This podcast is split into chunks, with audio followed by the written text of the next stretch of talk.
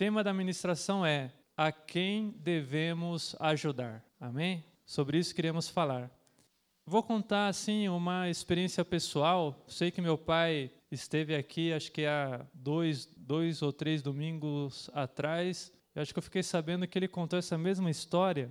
Mas como tem a ver com o tema, eu vou contar de novo da minha ótica. Eu era criança na época, né? Os irmãos sabem, meus pais eram missionários na Argentina e nessa época nós voltávamos ao Brasil mais ou menos uma vez por ano.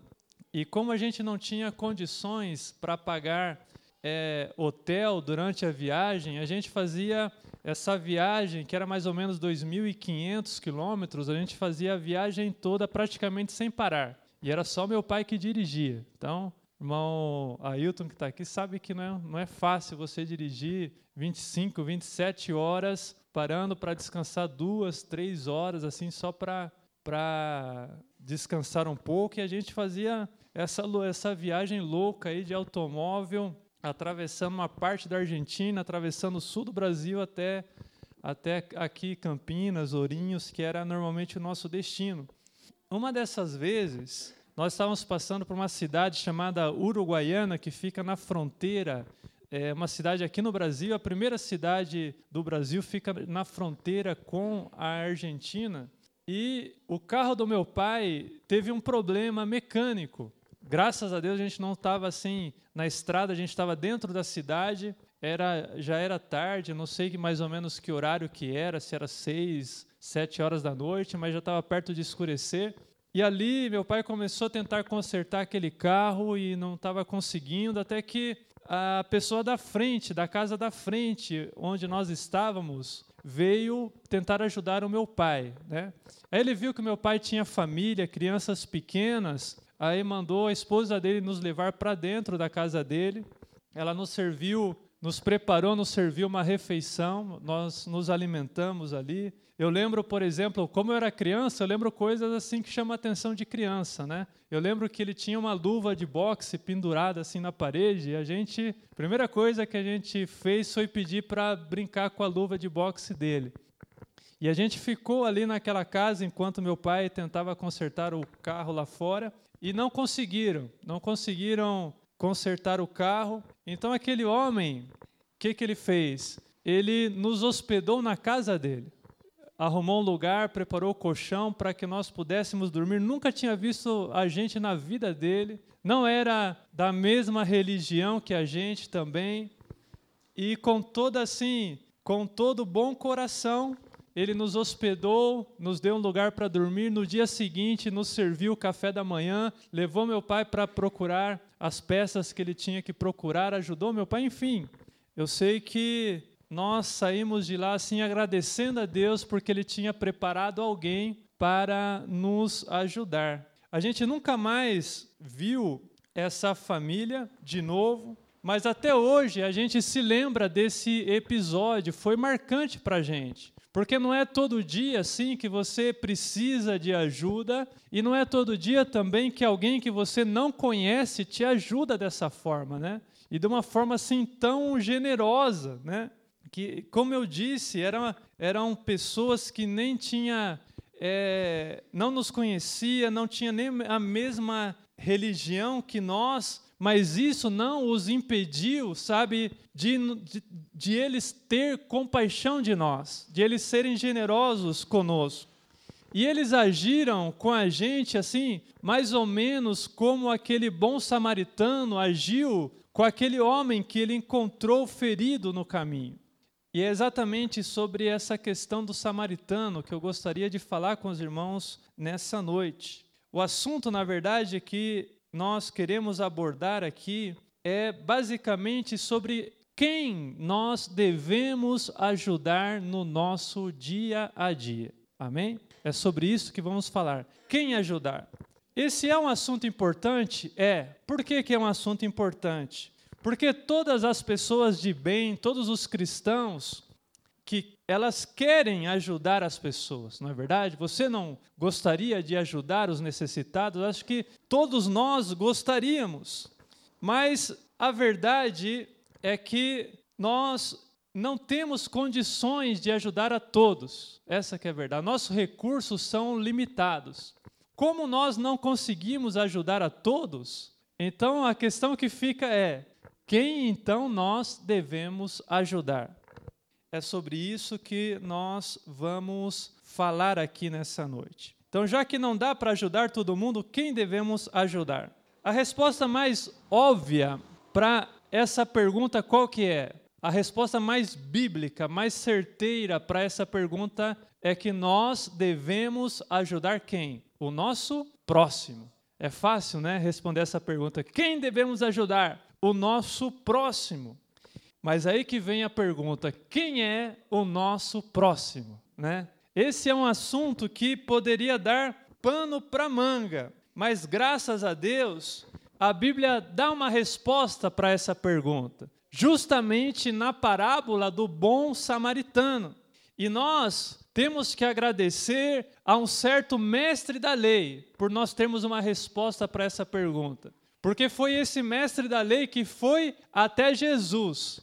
E aí perguntou para Jesus a respeito do mandamento mais importante. Jesus perguntou qual você acha que é o mandamento mais importante. E ele falou assim: Olha, é que nós devemos ajudar ou amar o nosso próximo como a nós mesmos. E Jesus falou para ele: Muito bem, é isso mesmo, então vai e faça isso. Aí aquele mestre da lei, antes de sair, ele olhou para Jesus e falou: Mas, mestre, quem é o nosso próximo? E é graças a essa pergunta que ele fez que nós hoje temos uma resposta bíblica, uma resposta de Cristo para essa pergunta. Isso não significa, queridos, que aquele mestre da lei, ele realmente quisesse saber quem era o próximo dele.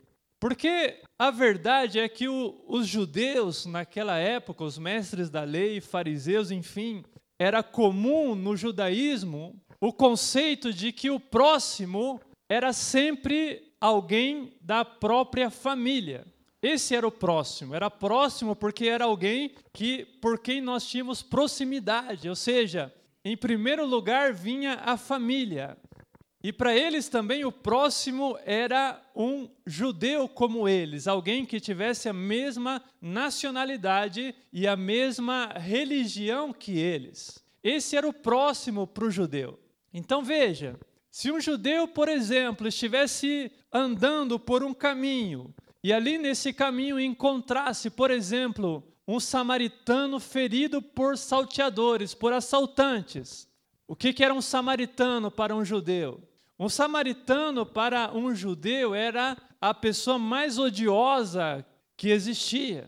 Havia uma rivalidade grande entre judeus e samaritanos. Tanto que havia um ditado naquela época que um bom judeu, ele sempre orava assim: Senhor, obrigado por eu não ter nascido mulher e por eu não ter nascido samaritano. Era a oração que eles faziam. Eram machistas, né? E eram também nacionalistas. Para eles só existiam os judeus. Quem era o samaritano? O samaritano era alguém que dizia servir também a Deus, tinha lá o seu local de adoração. A Bíblia fala, por exemplo, sobre aquela mulher samaritana que falou com Jesus e perguntou para Jesus: Jesus, onde devemos adorar? No monte ou em Jerusalém? Os samaritanos dizem que é no monte, os judeus dizem que é em Jerusalém. Por quê? Porque os samaritanos tinham um local de culto próprio e eles diziam estar adorando a Deus. E isso revoltava os judeus, porque para eles, Deus pertencia a eles. Eles eram o povo de Deus, não os samaritanos. Os samaritanos eram um povo misturado, era um povo assim que não era, não, não eram, não eram judeus. Era uma imitação de judeu. E isso revoltava demais os judeus, a ponto de eles odiarem os samaritanos. Então, o samaritano era um estrangeiro, era alguém de outra religião, enfim, era alguém, era um inimigo para eles. Então, era um inimigo de outra religião e de outra nacionalidade. Era tudo que para o judeu não era o próximo. Então, se um judeu, por exemplo, encontrasse, sabe, um samaritano caído à beira do caminho, machucado por assaltantes, No conceito judaico, eles não tinham obrigação nenhuma de ajudar aquele samaritano. Por que não? Porque o próximo não se o amor ao próximo não se aplicava a um estrangeiro. O amor ao próximo não se aplicava a um inimigo. Está escrito lá no livro de Mateus: Vocês ouviram o que dizem a vocês: amem os seus amigos e odeiem os seus inimigos. Era isso que era ensinado. Então, já que era um inimigo, então eles não tinham obrigação nenhuma de ajudar. Então aquele mestre da lei ele já tinha uma opinião formada sobre quem era o próximo. E Jesus, querido, ele é espetacular. Jesus é tremendo. Veja como Jesus responde àquela questão. O homem pergunta para Jesus: Jesus, quem é o meu próximo? E Jesus já sabia o que ele pensava, né? Como eles odiavam os samaritanos, como, eles como para eles o próximo só era um judeu da própria família, alguém que eles amavam. Então Jesus disse assim: Deixa eu contar uma história para você. E essa minha história vai ser a resposta para essa pergunta. Então, a parábola do bom samaritano é exatamente uma resposta para a pergunta de qual é o nosso próximo. E olha o que Jesus faz, queridos, para assim é, para convencer, para deixar aquele mestre da lei sem argumentos. Jesus, ele inverte o ponto de vista daquele homem. Então, assim, se aquele homem encontrasse um samaritano no caminho, ele precisava ajudar? Não, porque no conceito dele não era um próximo, ele poderia passar muito bem batido. Então, Jesus muda a situação. Jesus coloca no lugar da pessoa que precisa de ajuda um judeu, que alguém que ele, com quem ele se identificava, né? Era um irmão dele. Então Jesus fala para ele assim: imagina que um certo judeu esteja caído à beira do caminho. Imagine também que ele esteja precisando de ajuda porque ele está ferido. E se os da sua própria raça, e se os da sua própria religião não o ajudassem. E se passasse um sacerdote e visse um sacerdote judeu, né? Um sacerdote irmão, um sacerdote próximo. No conceito dele, quem que era o próximo daquele homem caído? Era um judeu, quanto mais um sacerdote. Olha, pode ter alguém mais próximo do judeu do que um judeu e sacerdote, do que um judeu e homem de Deus, né? Era o mais próximo possível. Mas Jesus fala: e se aquele judeu, se aquele sacerdote, se aquele homem de Deus, ao ver aquele homem caído ali à beira do caminho, ele pegasse fizesse, em vez de fazer assim, ele fizesse assim, né? Virasse as costas para o necessitado e passasse batido. E se depois desse sacerdote viesse um levita, um judeu, um próximo, né? Alguém que da mesma nacionalidade que aquela pessoa caída, e visse aquela situação, um homem de Deus também, né, que está a serviço de Deus no templo, e ao ver aquele homem caído, ele também, pá, virasse as costas para ele e passasse reto. E aí Jesus continua, né? E se ele fosse ajudado por um samaritano? E se ele fosse ajudado por um estrangeiro? E se ele fosse ajudado por um inimigo? E se ele fosse ajudado exatamente por aquela pessoa que ele menos imaginasse que o ajudaria? Você ainda insistiria nesse seu conceito de próximo? É mais ou menos o que Jesus estava falando para ele. Você ainda insistiria que o próximo dele era um outro judeu? Você ainda insistiria nisso? Quem você acha que foi o próximo daquele homem caído? Olha como que Jesus é tremendo. Aí aquele mestre da lei ficou sem argumentos naquela hora. Que resposta ele poderia dar para ele? Até então, ele vinha acreditando que o próximo quem que era? Era o judeu, né? Mas aí Jesus colocou diante de uma situação em que ele não teve alternativa. Jesus perguntou: "Me diga então, quem você acha que foi o próximo daquele homem caído?"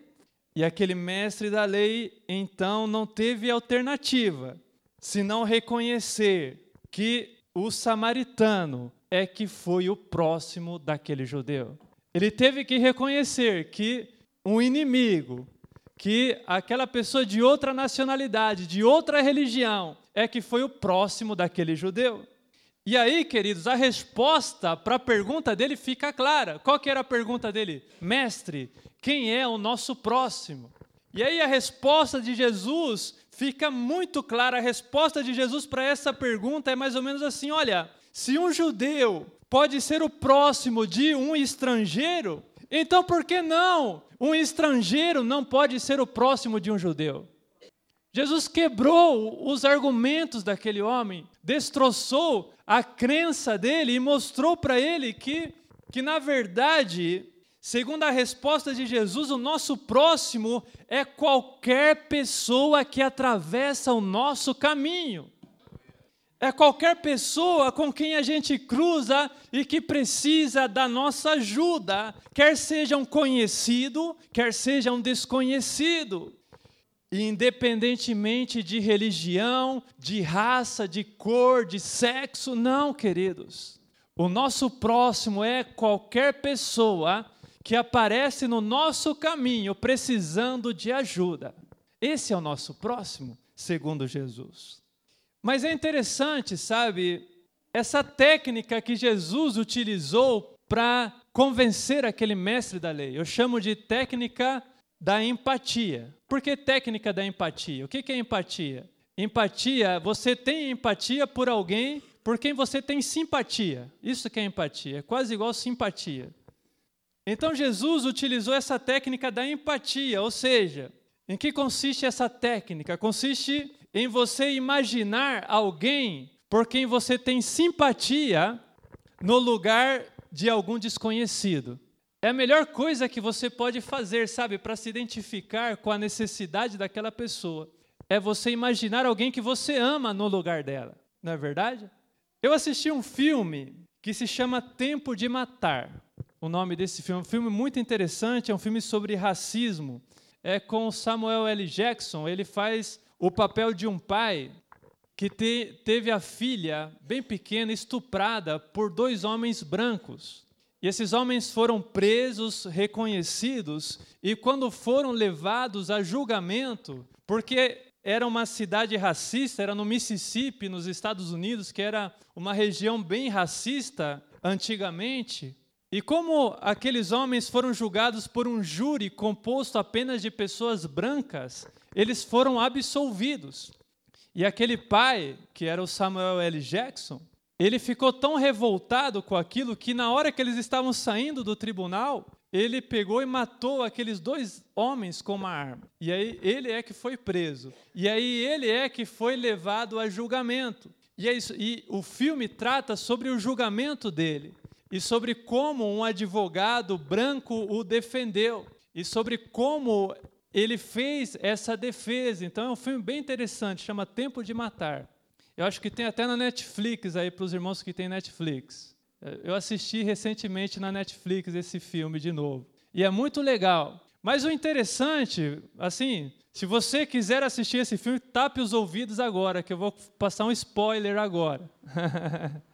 que é uma das partes mais legais do filme que é já no final do julgamento, sabe aquela parte em que o advogado vai fazer as considerações finais? Ele se aproxima daquele júri que era composto apenas por pessoas brancas, racistas, estavam ali para julgar um homem negro, né? E aquele advogado, assim, sem saber mais o que fazer, ele começou a narrar para aqueles jurados detalhadamente como tinha sido o estupro daquela, daquela criança. Começou a contar os detalhes de tudo o que ela tinha sofrido na, nas mãos daqueles homens. E aí ele chegou assim, depois de contar todas as atrocidades que ela tinha sofrido, já assim para concluir o para concluir o discurso dele, ele olha para aquele jurado, fala assim: "Fechem os olhos agora". E diz assim para eles: Agora imagine que essa criança é branca. E assim, e você vê que nessa hora, sim, tem jurado que deixou escorrer uma lágrima. Mas por quê, queridos? Por quê? É justamente, sabe, essa questão de você colocar alguém por quem você tem empatia, por quem você é, tem sente alguma coisa no lugar daquela pessoa por quem você não sente nada. Porque, em geral, a verdade é que nós temos dificuldade de nos compadecer das pessoas que não conhecemos, não é verdade? Ou por quem nós não temos nenhum tipo de simpatia. Então, Jesus ele nos ensina a imaginar alguém, sabe, que nós gostamos no lugar do necessitado. Sabe, uma coisa é você passar ver alguém embaixo da ponte. Outra coisa é você imaginar que poderia ser o seu filho ali embaixo da ponte, não é verdade? Uma coisa é você passar e acabou acontecer um acidente, sabe? E você passa, você sente alguma coisa assim, se a pessoa se feriu, se morreu, se não morreu. Mas é bem pior quando você imagina que poderia ser alguém que você conhece ali. Por exemplo, é, ontem mesmo nós estávamos indo levar a irmã Edilane para a casa dela a gente se deparou com um acidente bem grave perto da casa dela. E eu me lembro de ouvir a irmã Edilane falar assim: Meu Deus, um mineiro. então ela logo assim imaginou, sabe, que poderia ser alguém que ela conhecesse ali naquele acidente perto da casa dela. Então isso torna as coisas assim. É, isso faz nós valorizarmos mais o necessitado, quando a gente imagina alguém que a gente ama no lugar dele, não é verdade? E Jesus pensando nisso, Jesus nos ensina a imaginar alguém por quem sentimos amor no lugar do necessitado. Na verdade, Jesus vai além. Olha como que Jesus é tremendo. Ele vai além. Ele diz que nós devemos imaginar que é ele no lugar do necessitado. Não é isso que ele fala? Nós devemos imaginar que é Ele lá embaixo da ponte. Então, quando você passar, você ver aquela pessoa lá embaixo da ponte, sem ter o que comer, sem ter onde dormir, Jesus fala: olhe bem para ela.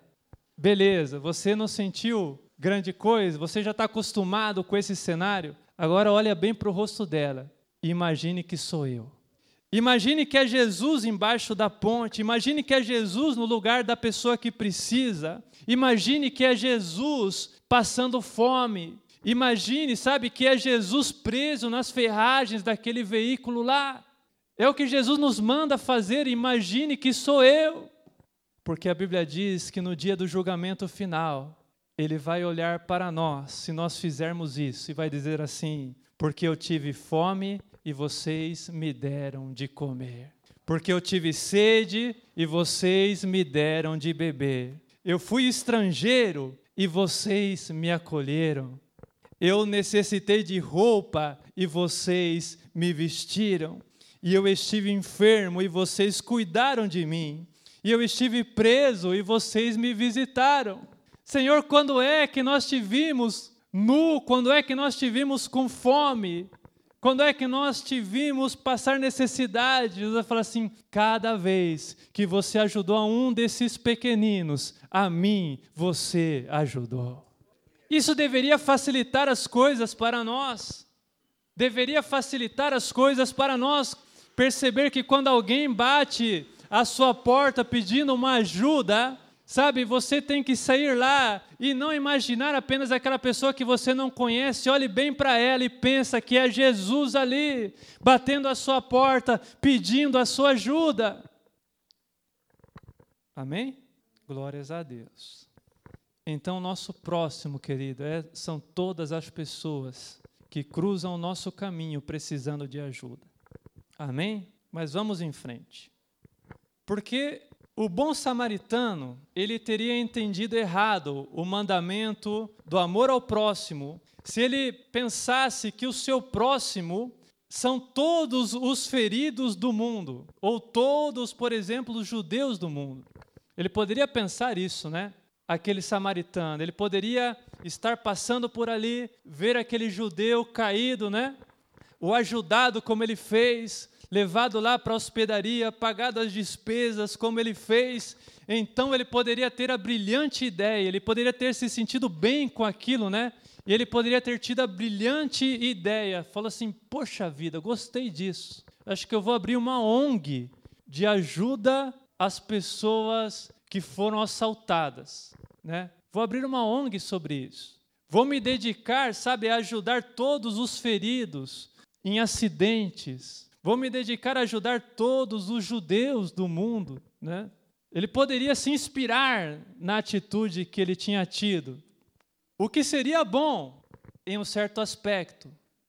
O que seria, sem dúvida, uma atitude muito nobre da parte dele. Mas a verdade, queridos, é que ele não poderia fazer isso, ou seja, abrir uma ONG, ou seja, começar a ajudar todos os feridos do mundo. Ele não poderia fazer isso em detrimento, ou seja, em prejuízo do amor ao próximo. Porque o mandamento de Jesus não é para salvar o mundo. Não, não é para ajudar todas as pessoas do mundo. Não, o mandamento de Jesus é o quê? É que nós devemos ajudar quem? O nosso próximo. Ou seja, o próximo vem sempre em primeiro lugar.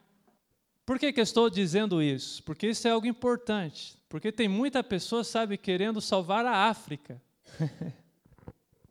Se o nosso próximo é aquele que cruza o nosso caminho, como nós vimos aqui na resposta de Jesus, o mais provável na prática é que os necessitados que cruzam o nosso caminho no dia a dia sejam os nossos conhecidos, não é verdade?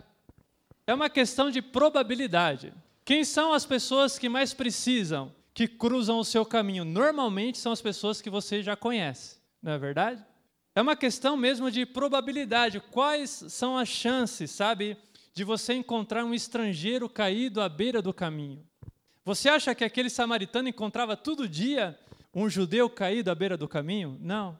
Quais são as chances, sabe, do seu inimigo vir até a sua casa pedir ajuda? É pouco provável. Você seria a última pessoa a quem ele recorreria. Então, normalmente, quem vem até nós precisando de ajuda é quem? São pessoas que nós conhecemos. Então, em geral, o nosso próximo não é um desconhecido, o nosso próximo é alguém que a gente conhece e conhece muito bem. O que eu quero dizer, queridos, com isso é que não adianta, sabe, você querer acabar com a fome na África, se tiver alguém da sua família passando necessidade. Porque o seu próximo não é a pessoa que está lá na África passando fome, não. O seu próximo, nesse caso, é o seu familiar que está passando necessidade. E a Bíblia é clara sobre isso. A Bíblia diz assim: que se alguém não cuida dos seus próprios parentes, negou a fé e é pior que um descrente. Amém? Então a família, queridos, vem em primeiro lugar, é, o seu, é a pessoa que você convive no dia a dia. Não adianta você falar assim, eu não vou te ajudar, porque eu contribuo com um projeto missionário, sei lá, para ajudar na África, para ajudar no Nordeste, para ajudar não sei lá onde. Queridos, isso não existe. Você pode ajudar a África, você pode ajudar qualquer ministério que você quiser, mas não em prejuízo da sua própria família. Não em prejuízo, sabe, dos seus parentes, daquelas pessoas da sua família que precisam de ajuda, e elas existem. Da mesma forma, queridos, não adianta você querer ajudar os flagelados do mundo inteiro, não adianta você querer ajudar as comunidades carentes, sei lá da onde, se tiver alguém na sua igreja passando necessidade. Porque, segundo a Bíblia também, a própria Bíblia diz o seguinte: que nós devemos fazer o bem a todos, mas especialmente aos da família da fé. Especialmente, queridos, as pessoas que são próximas a nós dentro da igreja. São esses que nós devemos ajudar em primeiro lugar. Não sou eu que estou dizendo, é a palavra de Deus. Isso não é bairrismo, isso não é puxar sardinha, sabe? Para nós. Ah, por que, que eu devo ajudar primeiro os da igreja? Queridos, não é puxar sardinha para nós. Não, é simplesmente para seguir o mandamento de Jesus que nós devemos ajudar o nosso próximo. E o seu próximo está na igreja, ou pelo menos deveria estar na igreja. Se o nosso próximo não está na igreja, é porque nós e os nossos irmãos da igreja não somos tão próximos assim. é porque, porque em geral nós vamos à igreja, sabe, para assistir o culto, para ouvir o sermão, não para conhecer as necessidades do nosso irmão. Muitas vezes a gente não sabe nem o nome da pessoa que senta do nosso lado. Quando o culto termina, a gente mal cumprimenta os nossos irmãos, vamos logo para a nossa casa, porque para a gente, sabe, nós atingimos o nosso objetivo. Nosso objetivo era eu receber, eu ouvir, né? Acabou o culto, eu estou liberado para ir embora. E quando eu cumprimento o meu irmão, quando eu converso com ele, eu vou logo conversar sobre algo superficial. Vou conversar sobre futebol, vou conversar sobre coisas assim, com quem eu converso, com a pessoa que eu encontro na fila da padaria. Ou seja, eu não sei nada, absolutamente nada da vida do meu irmão. Não sei do que ele precisa. Às vezes, querido, ele não tem nada para comer na casa dele, está do seu lado e você não faz nem ideia disso. Não pode ser assim, queridos. O apóstolo Tiago, ele escreve que a religião que Deus aceita como pura e imaculada é cuidar dos órfãos e das viúvas em suas necessidades. Essa é a religião que Deus aceita como verdadeira. Todo o resto, queridos, é uma fantasia nossa, é uma religiosidade. Porque o que Deus considera religião é exatamente nós cuidarmos do necessitado na casa dele. Os cristãos primitivos levavam a sério a assistência aos necessitados. A Bíblia fala que eles vendiam o que tinham para sustento dos que não tinham onde? Na casa de Deus. Na casa de Deus. Que diferença, sabe, para os cristãos dos dias atuais, cujo conceito de cristianismo, de servir a Deus, se resume em apenas ir no culto do domingo. A vida de muito cristão tem se resumido em ir na igreja ao domingo. Queridos, se a religião que Deus aceita é você ajudar o seu próximo o que precisa, é porque o resto não passa de uma falsa religião. Você está se enganando a si mesmo se você não levar a sério esse mandamento do Senhor de você fazer algo por aqueles que precisam. E a igreja, queridos, foi criada e foi criada por Jesus, diga-se de passagem, ele é o criador da igreja. Mas Jesus, sabe, criou a igreja precisamente com esse propósito de nós ajudarmos o nosso irmão. Sabe, adorar, você poderia adorar a Deus na sua casa. Ouvir uma palavra, você poderia ouvir pela internet. Então você está aqui é justamente para você ter comunhão com o seu irmão. E, e tendo comunhão com ele, você vai passar a conhecer as necessidades dele e você vai poder viver verdadeiramente o ser igreja. E o ser igreja é exatamente isso é você, sabe, viver o evangelho do Senhor, o amor ao próximo. Aqui a igreja é lugar para você exercer o amor ao próximo, para você exercer aquele ministério bíblico do uns aos outros.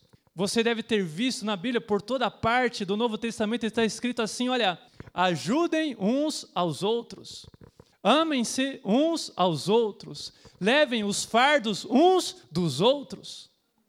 É na igreja, queridos, que nós devemos, sabe, exercitar o amor ao próximo. O propósito de nós fazermos parte da igreja é o de ajudar e de sermos ajudados, é o de ministrar e sermos ministrados. O apóstolo Paulo ele compara a igreja a um corpo do qual nós somos um dos membros e onde cada um tem uma função. E a principal característica do corpo, segundo o apóstolo Paulo, é tremendo: é que quando um membro sofre, todos os outros sofrem com ele.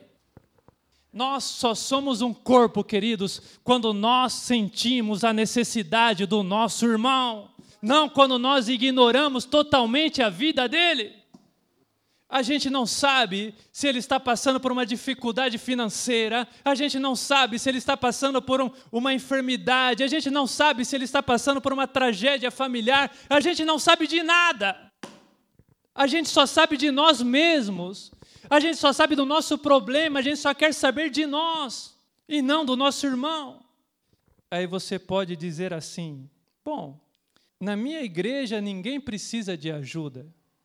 Ou a pessoa poderia dizer assim: olha, como na minha igreja ninguém precisa de ajuda, então eu acho que a minha igreja deveria prestar assistência aos necessitados da nossa comunidade. Eu acho que a nossa igreja deveria arrecadar cestas básicas, por exemplo, para distribuir em regiões carentes, para ajudar os de fora. Sabe, eu mesmo já cheguei a pensar assim, porque dessa forma né, a igreja seria socialmente mais relevante, seria bem vista aos olhos da sociedade. Né? É uma forma bonita de você pensar a igreja. Como eu disse, eu mesmo já fui tentado a pensar dessa forma. Mas eu comecei a pensar um pouco sobre isso, queridos, porque esse é um discurso que pode até parecer eloquente, mas é um discurso enganoso. Por que enganoso? O que, que eu quero dizer com isso? O que eu quero dizer é que se na nossa igreja ninguém precisa de ajuda, é porque tem algo de muito errado com a nossa igreja. Que tipo de igreja é essa que não tem pobres? Sabe, o Senhor tem falado comigo a esse respeito, porque tem igrejas por aí que têm pregado isso, tem pregado que a igreja deve contribuir com a sociedade, ajudando os necessitados, não assim tendo tanto foco em pregar o evangelho, mas sim em ajudar o pobre, sem esse proselitismo, né? sem esse sem querer trazer para dentro da igreja. É, é um discurso assim que é muito bonito na teoria, e são igrejas que têm por aí que têm ótimos programas sociais, assistenciais para os de fora. E é muito bonito, mas isso mascara algumas coisas. Por exemplo, o fato de que nessas igrejas praticamente não tem pobres dentro delas. O, pro, o pretexto é que devemos ajudar sem pregar. Mas a verdade, sabe, é que muitas vezes a gente está se tornando igrejas elitizadas onde nós preferimos ajudar os pobres do lado de fora, não porque nós temos uma boa motivação, não, é no fundo, no fundo, é simplesmente porque a gente não quer os pobres do lado de dentro. A gente não quer um maltrapilho sentado com a gente no mesmo banco que nós estamos sentados. É apenas uma forma de mascarar o preconceito e de aliviar a nossa consciência, não de viver o evangelho de Cristo. Sabe? O evangelho, ele é próprio para ser pregado aos pobres. Jesus Cristo, quando, quando veio lá os discípulos de João querer saber se ele era verdadeiramente o Cristo, falou: olha, observem o que está acontecendo. O evangelho tem sido anunciado aos pobres, disse Jesus. Ou seja, Jesus não estava na casa do homem rico, não. Jesus, ele foi procurar justamente os que mais precisavam. Ele foi procurar o necessitado. E a Bíblia diz que Deus escolheu os pobres, os tolos aos olhos do mundo, para herdarem o reino de Deus. Então, queridos, a igreja é, acima de tudo, uma igreja para pobres, para os necessitados, sabe, para as prostitutas, para as pessoas que precisam aí fora. É esses que Jesus nos manda buscar. Não vão lá, cuidem deles, né? E depois voltem para sua igreja elitizada e se sinta com a consciência tranquila, porque você ajudou um monte de gente do lado de fora. Não, queridos. Jesus disse assim: Olha, vão, saiam pelas ruas, peguem, sabe, os aleijados, peguem, peguem os mendigos e, tra e tragam para a minha casa, para que ela esteja cheia, diz o Senhor. Tiago ele diz assim: não façam diferença entre as pessoas, tratando-as com parcialidade. E ele diz assim: suponha que na reunião de vocês, no culto de vocês, entre um homem com anel de ouro e com roupas finas, como que a gente trata, né? Quando entra para aquele carrão na frente aí, desce aquela pessoa assim, toda bem vestida, bem arrumada, chega na porta, ah, querido, pode entrar, né? Procura um lugar para você sentar aqui.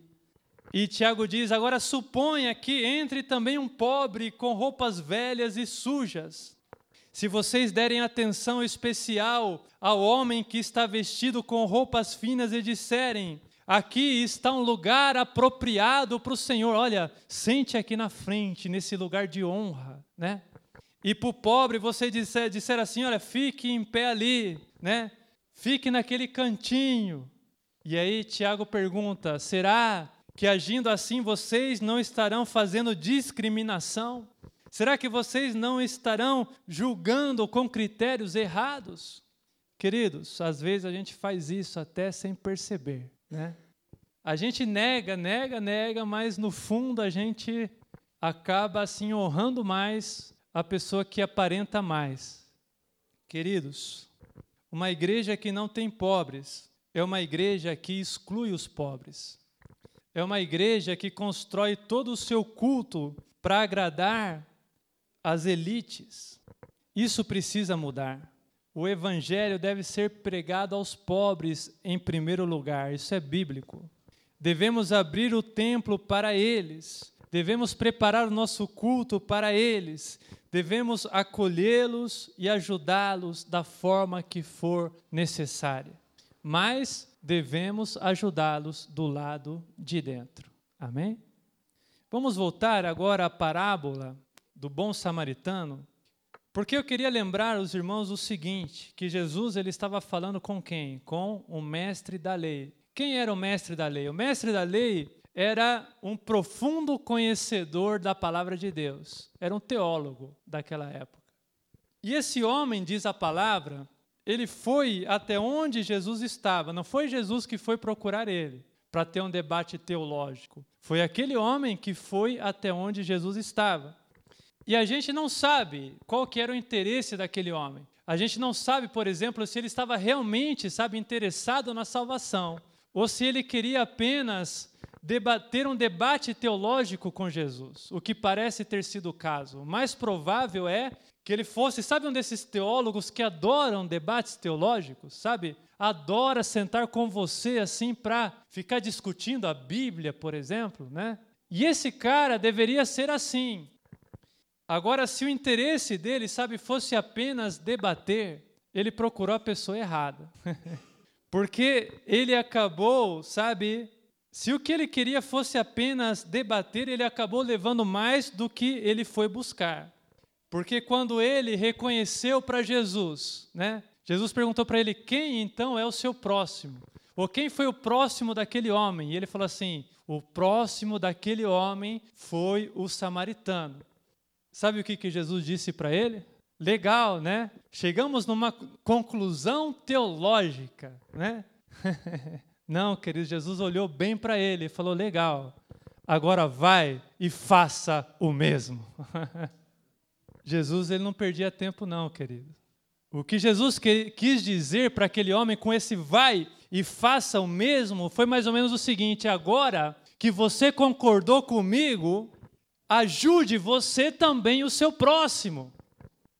Ajude você também o seu inimigo, cara. Ajude você também o estrangeiro. Sai daqui agora, sabe? Não com uma resposta teológica, sai daqui agora com uma decisão firme de ajudar todas as pessoas que cruzarem o seu caminho. Queridos, e esse vai e faça o mesmo é, na verdade, a parte mais importante dessa parábola que Jesus contou. Esse vai e faça o mesmo é a maior mensagem que nós temos aqui para nós também. É o que nos constrange, é o vai e faça o mesmo. Sabe, Jesus não teria perdido tempo se fosse apenas uma discussão teológica. Jesus não teria perdido tempo. Se o objetivo de Jesus fosse teológico, queridos, ele estaria lá com os mestres da lei no templo, debatendo teologia mas ele não estava lá, sabe, no instituto teológico, no seminário teológico, não. Ele estava no meio do povão, ele estava ajudando o próximo, ele estava vivendo a palavra, ele estava pregando, sim, ele sempre estava aberto para responder alguém que quisesse uma resposta, mas com o objetivo claro de praticar a palavra ele era a prova viva do amor ao próximo. Ele olha para mim, onde eu estou, onde você veio me buscar, não fui eu que fui lá no templo te procurar. É você que veio aqui atrás de mim e eu estou aqui ajudando os que precisam. Vai e faça o mesmo. Jesus estava nas ruas, queridos, não estava, sabe, no aconchego de um templo agradável. Ele estava vivendo o amor ao próximo no dia a dia, ao contrário do mestre da lei. Sabe o que o próprio Jesus falou a respeito dos mestres da lei? Eles tinham uma qualidade e um defeito. A qualidade que eles tinham é que eles conheciam a palavra de Deus profundamente. Agora, o defeito que eles tinham é que eles não viviam a palavra. Eles eram excelentes no conhecimento, mas precários no viver. E aí, Jesus, sendo irônico, ele disse assim a respeito dos mestres da lei: obedeçam a eles e façam tudo o que eles dizem para você fazer, mas não façam o que eles fazem, porque eles não fazem o que eles pregam. Eles colocam fardos pesados sobre as pessoas, mas eles mesmos não estão dispostos a carregar esse fardo pesado. Esse era o mestre da lei. E assim somos nós, muitas vezes também, que estamos dentro da casa de Deus. A gente é ótimo em ouvir a palavra, em dar glória a Deus para a palavra, mas, queridos, na hora de viver a palavra, aí o calo aperta. Então, queridos, a mensagem de Jesus para nós nessa noite é exatamente essa. Que você, sabe, possa ouvir a voz de Jesus dizendo para você nessa noite: vá e faça o mesmo. É constrangedor, não é? Pelo menos a mim constrange. Eu já estou constrangido desde ontem. Quem aqui está constrangido desde ontem também? em que a mensagem foi a mesma, que você vê que o Espírito, é o Espírito Santo falando, queridos. Amém ou não amém? É constrangedor esse vai e faça o mesmo. É como se Jesus dissesse para a gente assim: olha, vamos parar de debater sobre ajudar o próximo e vamos começar a ajudar o próximo. Amém? Então, esse sermão dessa noite não é sobre como a igreja deveria agir, é sobre como cada um de nós, individualmente, tem que ir e obedecer a ir a esse ir e faça o mesmo de Jesus. Porque se cada um de nós estivesse preocupado em ir e fazer o mesmo, mais do que em ficar debatendo sobre eu acho que a igreja deveria fazer isso, eu acho que nós deveríamos fazer aquilo, não, queridos. Esquece, vai você e faça o mesmo. É você que Deus está incomodando nessa noite. É a mim, individualmente, que Deus está incomodando. E se nós estivéssemos mais preocupados em viver o amor ao próximo mais do que em debater, sabe, o mundo estaria bem melhor, a nossa igreja estaria bem melhor. Por isso, queridos, eu quero terminar essa mensagem dando alguns conselhos práticos sobre como nós podemos ir e fazer o mesmo, que, da forma como Jesus mandou. Amém? O primeiro conselho que eu quero dar para os irmãos: preocupe-se com você e não com a igreja. Amém? Se você está tão incomodado, sabe, com a falta de assistência aos necessitados dentro da sua igreja, é provável que esse seja o seu chamado. Amém? Quando o Espírito Santo, sabe, nos incomoda para algo que está faltando, normalmente é o chamado que ele tem para você. É assim ou não é assim? Se o Senhor está te incomodando profundamente, sabe, com as pessoas enfermas, é porque Ele tem preparado para você o um ministério de cura. E se Ele tem te incomodado profundamente com a necessidade das pessoas, é porque talvez o seu ministério seja exatamente esse, de ajudar o seu próximo. Então, se o Senhor está te incomodando é por você, sabe? Você pode ser a chama por onde vai começar um grande trabalho de ajuda dentro da casa do Senhor. Siga o método de Jesus, que o seu exemplo fale mais alto do que a sua teologia, do que os seus argumentos, do que as suas palavras. Amém? Segundo o conselho, conheça bem o seu irmão. Não aceite que o seu cristianismo, sabe, se resuma apenas em ir na igreja no domingo. Reúna-se com os irmãos da sua igreja durante a semana. Ligue para ele, converse com ele, ele é o seu irmão. Não é à toa que a Bíblia nos chama de irmãos. É porque e também nos chama de família da fé. É porque o nosso vínculo, queridos, deveria ser um vínculo muito parecido com o nosso vínculo familiar. Então você precisa ter vínculos com o seu irmão.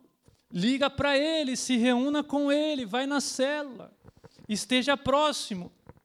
A igreja tem que ser a sua segunda família. Converse com o seu irmão, sabe, não sobre superficialidades, mas sobre a vida dele. Procure conhecer como ele vive, a família que ele tem. Seja sensível às necessidades dele. Sabe, pare de querer estar apenas com pessoas com quem você se identifica. É o que a gente gosta, né? Eu gosto de estar com fulano, com fulano, ciclano e beltrano, porque eu me identifico com elas. Pare de querer estar com pessoas com quem você se identifica e procure estar perto de pessoas que você sabe que precisa da sua ajuda. Conheça bem o seu irmão. Terceiro conselho: mobilize as pessoas para ajudar os necessitados. Sabe, chega para o seu irmão e fala: irmão, vamos fazer isso? Vamos arrecadar uma cesta básica, por exemplo? Ou vamos nos reunir e vamos até a casa do irmão Fulano para levar algo para ele? Ou vamos começar um ministério na igreja de ajuda aos que mais precisam? Sabe, que o Espírito Santo possa te incomodar nessa noite para que você desenvolva ações de acolhimento e assistência aos necessitados, tanto os da igreja, como também para trazer os de fora para dentro. Sabe, eu tenho visto que não adianta o pastor chegar e falar assim, irmão, a partir de hoje você vai ser responsável pelo ministério de assistência social da igreja. Não funciona. Eu já tentei fazer isso e já vi que não funcionou. E eu larguei mão dessas coisas, sabe? E comecei a pregar a palavra de Deus, e eu tenho percebido que o Espírito Santo é que tem começado a chamar as pessoas. Vem o Renato para mim e fala, fala, pastor, Deus está me incomodando, que eu tenho um chamado pastoral com jovens. E eu quero, sabe, fazer, cumprir esse chamado do Senhor. Eu falo, glória a Deus, se é o Senhor que está te chamando, mãos às obras. Vê, irmão Jonir, pastor, o Senhor está me incomodando para fazer o culto de sexta-feira. Eu falo, irmão Jonir, glória a Deus, se é o Senhor que está te incomodando, vamos fazer, sabe? E eu tenho certeza, queridos, que no meio dessa igreja aqui, o Espírito Santo de Deus está incomodando e vai continuar incomodando pessoas para se levantarem para fazer a obra de Deus. Então não tenha constrangimento de procurar o seu pastor e falar, pastor, o Espírito Santo tem me incomodado, não tenho conseguido dormir à noite, pastor. Enquanto eu não começar a fazer aquilo que Deus está me chamando para fazer, eu não vou sossegar. Aí dá certo. Mais um conselho, queridos: use e abuse dessa técnica da empatia. Amém? Quando você ver alguém que precisa, sabe, às vezes você tem a tendência de olhar para os defeitos dela, vários motivos para você não ajudar, mas a Bíblia diz assim: olhe para ela e imagina que é Jesus no lugar dela. Amém? Faça isso a partir de hoje. Exercite essa técnica. Amém? Sempre que você vê alguém caído, sempre que você vê alguém que acabou de ser assaltado, sempre que você vê qualquer situação de necessidade, sabe? Imagina que é Jesus ali. Lembre-se daquilo que o apóstolo Paulo escreveu, que alguns, sem saberem, hospedaram anjos. Lembre-se também que no juízo final nós seremos julgados com base no amor ao próximo. Sabe, o julgamento não vai ser assim, olha, é, olha, porque você é, porque você, por exemplo, sabe, não vai ter reprovação por falta no céu, sabe, igual faculdade, né, Maurício? É 70% para aprovar? 75, né? No, no, céu não vai não vai ser assim, olha, tá aqui, ó, deixa eu ver assim o seu, o seu caderno de falta aqui. Ah, pera lá. 35% de falta na igreja, vai para o inferno. Não vai ter reprovação por falta, querido, mas vai ter reprovação por matéria. E a principal matéria, como nós vimos aqui, de aprovação ou reprovação é exatamente ajuda ao próximo. Amém? Porque eu tive fome e me deste de comer. Não é assim porque eu estava no cu, eu estava aqui no céu precisando de uma música e você foi lá e cantou para mim. É isso que está escrito? Não, querido. Isso, sabe, é a nossa gratidão a Deus, não é o que vai nos salvar. Não, é com base na ajuda ao próximo. Mais um conselho, queridos. Se você ajudar alguém, não poste no Facebook. Amém? Foi Jesus que disse: quando você der esmola, Não anuncie com, com trombeta, né? Eu dei esmola, né? Posta no Facebook lá, você dando, colocando a moedinha lá e tal, abraçado com o mendigo na rua, colocando sopinha na boca dele, né? Porque isso fazem os hipócritas, disse Jesus. Os políticos, né? Chega lá, dá beijinho, abraço, né? E aquele sorrisão para o fotógrafo, né? Diz a, irmã de lã, depois entra no carro, pega o álcool gel lá, lava tudo, limpa, higieniza toda a mão, né? Jesus diz assim: Eu lhes garanto que eles já receberam a sua plena recompensa. Quando você ajudar, ajude em segredo, porque o Pai que vem em segredo te recompensará. Mais um conselho, queridos: ajude os que precisam, não os que merecem. A gente tem essa mania de querer ajudar aqueles que merecem ser ajudados. Imagine se Deus ajudasse só os que merecem. Onde que você estaria agora? Agora não, a gente se vê no direito de querer ajudar o que merece. Ah, pastor, ele não merece, ele, ele não sabe administrar o salário dele, ele fica lá na pingaiado. Se numa casa, sabe, tem um cara bêbado que não quer trabalhar, mas tem crianças passando necessidade, ajude pelo menos por causa das crianças. Porque elas não têm culpa, queridos. Agora, se está um marmanjão sozinho lá, não ajuda, não. Porque isso é bíblico também. Foi o apóstolo Paulo que falou: tinha uns folgadinhos na igreja lá, que ficava chegando lá só para comer, e o apóstolo Paulo mandou um recado por carta: disse assim: ó, para com isso. Aquele que não trabalha, que também não coma. É bíblico também, viu? Mais um conselho. Isso eu sempre falo. Não ajude apenas com sobras. Amém? Se você está ajudando com o que sobra, você está fazendo do jeito errado. Deus espera um pouco mais de você. Não se esqueça que o amor ao próximo não é apenas amor ao próximo, é amor ao próximo como a ti mesmo. A gente sempre se esquece que não é apenas amor ao próximo, é amor ao próximo como a ti mesmo. Como a ti mesmo significa amá-lo da mesma forma que eu me amo. Você não fica dando sobrinha para você. Fica. Amá-lo como a ti mesmo é amá-lo na mesma proporção que você se ama. Ou seja, você precisa sim colocar a mão no bolso. Você precisa sim sentir que você está dando. E nós devemos vender, sabe, coisas supérfluas se for necessário para ajudar aquele que precisa. Quando você chegar nesse nível, você ainda vai estar longe do que Deus espera de você. Porque Deus, Deus espera mais. Deus diz assim: ó, vendo o que você tem, dê aos pobres, porque grande então será a sua recompensa lá nos céus. Então, o principal, queridos, você precisa sentir a sua ajuda. Ela tem que te custar algo. Amém? Senão, não é ajuda. Vamos ficar em pé? Por último, deixei o conselho mais importante. Amém? que é o seguinte, sabe? Mesmo que você comece uma atividade de ajuda na igreja, que vai ser maravilhoso, ou que você comece a ajudar as pessoas de fora, lembre-se que, segundo Jesus, no fim das contas, o seu próximo, na verdade, são qualquer pessoa que cruza o seu caminho. Nunca se esqueça disso. Amém? Ou seja, quando bater na sua porta lá alguém precisando de algo, não diga assim: "Ah, eu já ajudo na minha igreja". Eu já falei isso.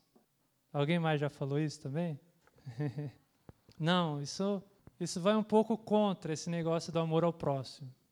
E o que eu quero dizer é que também, sabe, se algum dia você se deparar com um carro quebrado assim na sua porta, por exemplo, e você vir é, uma família dentro, por exemplo, precisando de ajuda, sabe? Não, não feche seus olhos para a situação. Procure ajudar. Leve para dentro da sua casa, sirva comida, porque sabe, no fim das contas, esses são os seus próximos. Porque no fim das contas, sabe, é muito bom quando acontece com a gente. E eu falo aqui por experiência própria. A gente passou por essa experiência. E eu era criança. E agora já tenho meus 36 para 37 anos. E ainda é o tipo de lembrança que me fazem é, entender o quanto Deus cuidou de mim ao longo dessa jornada. Amém? Então que você possa ser o agente de Deus, nem que seja para empurrar o carro quando o carinha passa ali empurrando sozinho, mas que você possa ser agente do amor de Deus na vida de alguém. E assim você estará cumprindo esse mandamento de Jesus de vá e faça o mesmo, de cria vergonha na cara, vá e faça o mesmo. Amém? Vamos aplaudir a Jesus?